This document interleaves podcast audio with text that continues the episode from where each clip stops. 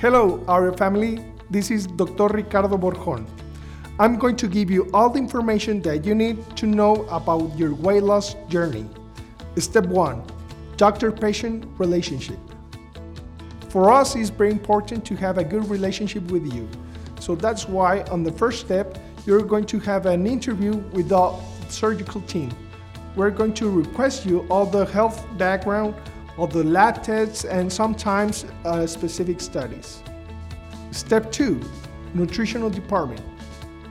On the second step, you're going to have all your labs done, and we're going to give you an appointment with the nutritional department. And that interview, also, we're going to analyze all your lab results and your specific study results.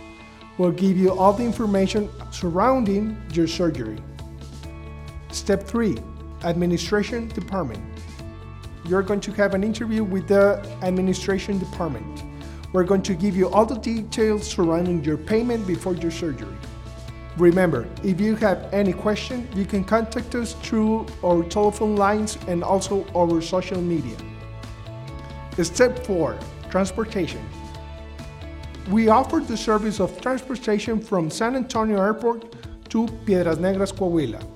For those patients that requires land transportation, please contact us via the telephone lines or social media. The last step, arriving to the hospital. Once you arrive to the hospital, all the members of Aurea's family will be glad to receive you. We're going to give you all the information and we're going to take a good care of you. This is Dr. Ricardo Borjon from the surgical team giving you all the information that you need on your weight loss journey. If you have any questions or you need more information, please contact us through our social media and also our telephone lines.